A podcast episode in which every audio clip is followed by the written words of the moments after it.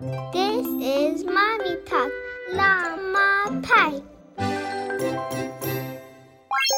不久前，北京大学物理学科卓越人才培养计划2022级开班式举行。该计划于2021年12月启动，通过报名、初审、考察测试、物理卓越营为期四个月的遴选，首批择优录取61人。这61名新生来自于全国各地不同中学的初三到高三年级。事实上，顶级大学破格录取拔尖人才已经成为一种新常态。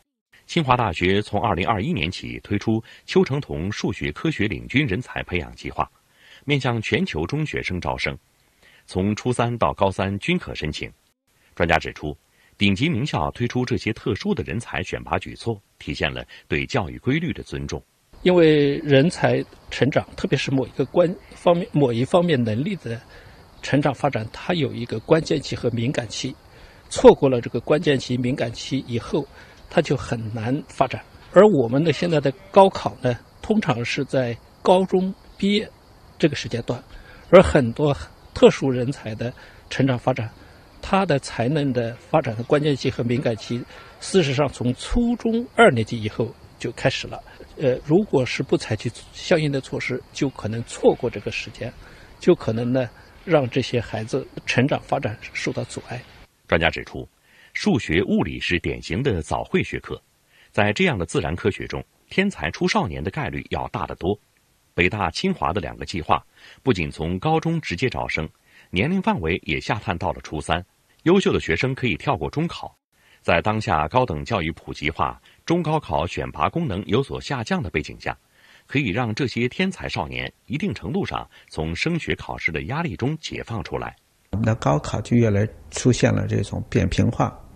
呃，水平化的一个趋势，它的选拔功能相对弱化，啊，不像八十年代，不像九十年代，啊，那么中考也是一样的，刷题教育横行，天才少年也得为零点一分、零点二分去争取奋斗一年。所以从这个角度来讲，啊，无论是清华的秋班，还是北大的物理，都有效的解决了这个困境。根据心理学的研究，就是一般来说是这个是百分之一到二，就是一百个孩子里面有一个左右是属于有天才的这样的这个这个这个特征，但这些儿童都往往都散落在各个学校里面，慢慢慢慢的在刷题中刷成了普通的孩子，所以我们觉得就是我们国家的层面，这是一个最经济、最有效培养人才的办法。其实我们。如果把这套机制建立起来了，那少数那些有学识潜能、有天才倾向的，让他们去接受天才的教育，这才是真正的公平。专家同时指出，把有天赋的孩子从初中、高中招进了大学，这只是起步，要根据天才少年的特性，对他们进行有针对性的培养。呃，过去我们如果讲成功的呢，就是尊重每个孩子他成长发展的自主性；如果讲失败的呢？就是用，呃，社会上或成年人确定的某一个固定模式来培养这个孩子，所以这个界限呢，应该是很清晰的。接着下来，我们对这些孩子呢，一定要确保他们学习成长的自主性的基础上，为他们的成长发展提供条件、提供服务。那么，针对这个新闻，不知道在听节目的各位家长，你们怎么看？你们觉得释放了一种什么样的教育信号呢？今天在辣妈派的直播间里，灵儿也为大家请到了一位我们的老朋友，心理学方面的专家老师党珊珊老师，欢迎你，珊珊。好的，大家好，珊珊，你今天也是一大早啊，就看到了一些家长在讨论这个消息是吗？这都是一群怎么样热衷于教育的家长啊？其实我们看到这个消息的时候是，呃，一大早早上起来，我的一个学员家长发给我的。他的孩子并不大，他自己呢是一个呃小学的数学老师，他自己家孩子才小学二年级。诶，他其实他是蛮关注的，嗯，他就问我说：“珊珊老师啊，这个新闻预示着什么？”他其实很想知道，就是国家有这样的一个呃类似于考试招生的一个改变之后，然后对他自己的小孩有哪些影响，然后他如何提前帮到他的小孩去成长。啊，就是布局。但你刚才提到了，因为咨询你的这个家长本身也是一位数学老师，所以他格外关注这里面呢关于数学和物理方面的人才的这个计划偏向的比较多，而且呢，呃，他自己呃可能家里孩子数学的这种天性又比较好。这个您您觉得您跟他分析释放了一些怎样的信号，未来能够帮助到他的孩子呢？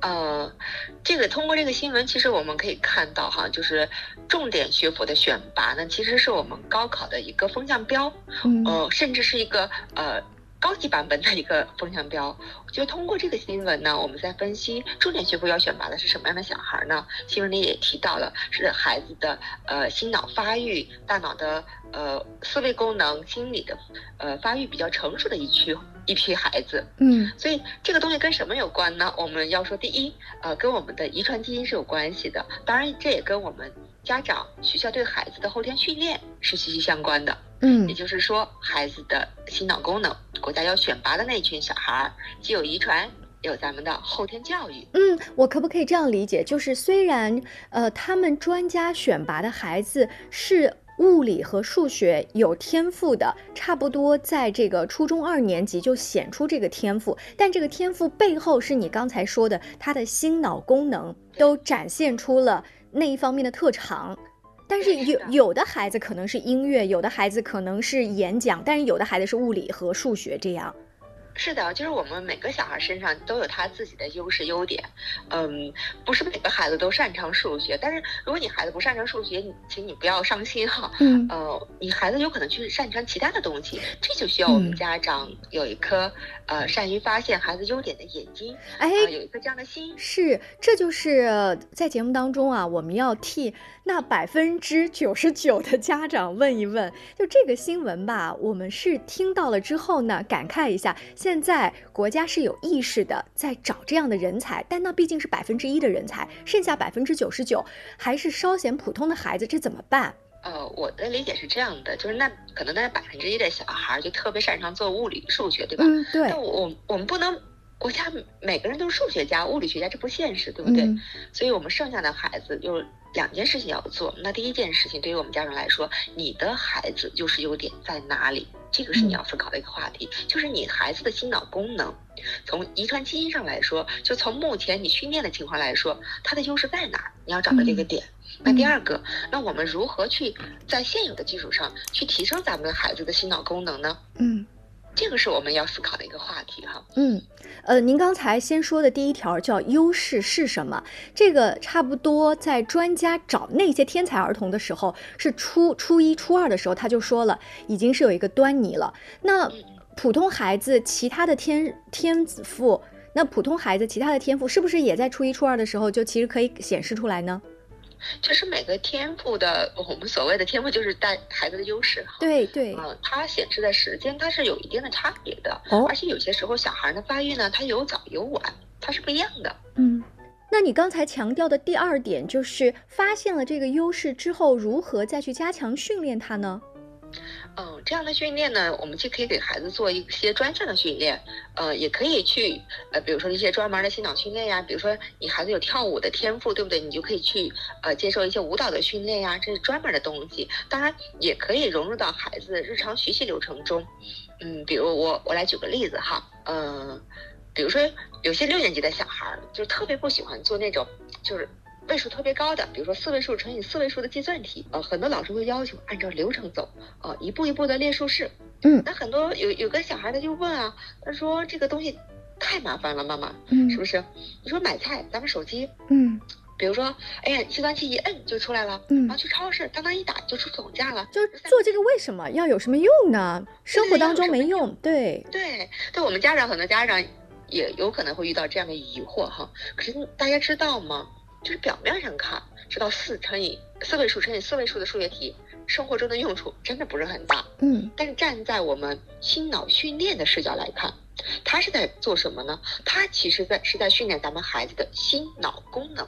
嗯比如说，嗯 比如说在心理素质方面，它是在培养咱们孩子的耐心、嗯细心、嗯稳定的品质。嗯你想想看哈，就是这些重点大学的孩子，将来很多人是要做科学实验的，嗯就一个实验数据啊，可能要算很多遍，嗯然后呢，要经历无数次试错，错了再来，错了再来。嗯你说这个过程要不要孩子具有耐心、细心、是稳定的这些品质，对不是对？，要不然未来可能一个螺丝帽儿这个数据就算错了。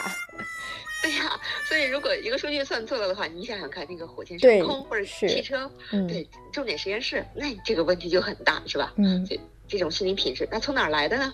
嗯不可能说你小孩进入实验室，人家再去培养你，对对不对？那一定是一个呃从小到大日常训练出来的哈。嗯这是关于心理素质方面。再来看这个四乘以四，在咱们小孩儿大脑的思维功能方面，它它会训练到咱们孩子的什么样的呃思维的品质呢？嗯，比如说，举个例子，它可以训练咱们小孩儿叫结构化思维。嗯，结构化思维，对，它这个并不是搭积木盖房子，怎么结构化了呢？你想想看，你仔细回忆一下，不管是四位数乘以四位数的这样的一个数式计算，还是两位数乘以两位数的，还是三位数乘以三位数的，大家仔细想一想，它有没有一个框？嗯，就是你把它呃横竖要对齐，对不对？嗯嗯，就是个位数个位数要对齐，然后呢，看下面有没有一条呃横线，嗯代表啥？我下面要算了，对吧？嗯然后你从个位数，哎，给它乘上去，嗯然后咔后边是不是有一条又有一条线，嗯然后再算加法，对不对？你，是不是这样子？就是我们老祖宗教的这些方法当中的什么敬畏呀，然后它并不是说一个一百个苹果真的在你面前，而是一些抽象的数字告诉你这个时候要进位了，你脑海当中就要想，哎，这个时候进二表示有两百个苹果了。它相当于就是你在做题的时候，他老师啊，他有一个嗯要求，就是你要符合这个教科书上的流程，就嗯一步一步按照那个框架走。嗯哦，如果你比如说小孩有的说前面那个要进一个位，嗯进位没进上去，嗯叉叉给扣分儿。嗯那这叫什么？这叫结构化思维，这它是有标准的，你知道不？嗯嗯，它所以它是在训练咱们小孩那种，哎，一个框一个框的框架思维，哎，这是一还是什么呢？还是一个完整的流程思维。那嗯这样的东西能用在什么地方呢？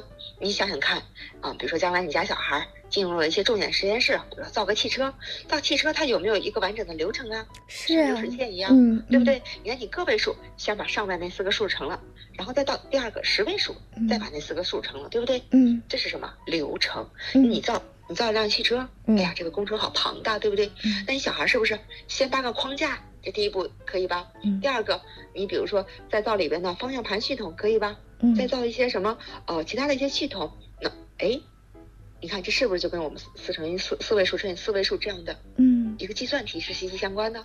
是，可是珊珊老师，我听你这么一分析啊，他就是在说服家长更要踏踏实实的去做这一些看起来很枯燥的基础训练，是吗？对，是这样的。啊，你是数学老师派来的说客啊？其实我要说的是什么哈？啊，呃，我要说的重点在这个地方，就是嗯同样是写作业做题啊，嗯那第一，我们既可以把它就当做它就是个作业来做，嗯呃，也可以在这个过程中去提升孩子的心理素质和大脑的思维功能。嗯，这个是家长家长认识层面上的。